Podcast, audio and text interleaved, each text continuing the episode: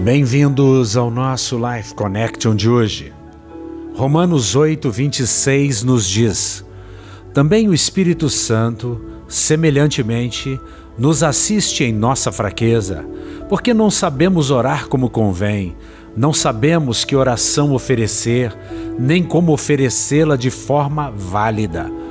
Mas o mesmo Espírito recebe a nossa súplica e intercede por nós sobremaneira, com gemidos inexprimíveis, muito profundos.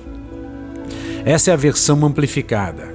E nós então podemos acreditar e devemos acreditar que o Espírito Santo é o nosso ajudador e que ele nos assiste na nossa fraqueza, nas nossas dificuldades.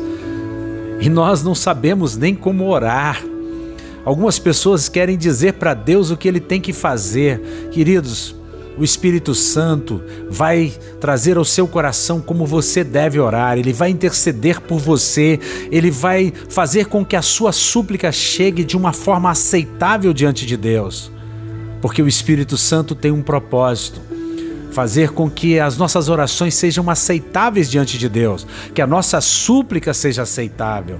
E, portanto, o Espírito Santo hoje, aqui, agora, intercede sobremaneira com gemidos inexprimíveis, muito profundos, por mim e por você. Não queira ser arrogante nem prepotente. Quando chegar à presença de Deus, pare e fale: Espírito Santo, eu quero orar a oração que Deus quer ouvir da minha boca. Coloque palavras no meu coração, coloque súplicas no meu coração que sejam agradáveis, que estejam alinhadas com os céus, com a vontade dos céus, porque nós entendemos que neste mundo nós temos que fazer prevalecer a boa, perfeita, agradável vontade de Deus. Muitas pessoas não conseguem orar nesses dias porque elas estão confusas. Elas acham que tem que concordar com a morte, com a destruição, que tem que concordar com a praga de gafanhotos, que tem que concordar com a, com a nuvem de areia que vem do, de onde vem, não sei de onde vem, acho que vem da África. E essas pessoas então não sabem como orar. Porque se esses gafanhotos vêm de Deus, então por que orar? Não, queridos. Coronavírus não vem de Deus, gafanhoto não vem de Deus, é, areia não vem de Deus, essa areia, essa nuvem de areia. Isso é contra a vida.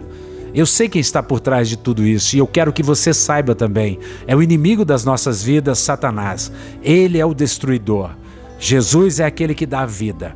Portanto, nós oramos sim e nós pedimos ao Espírito Santo que interceda por nós.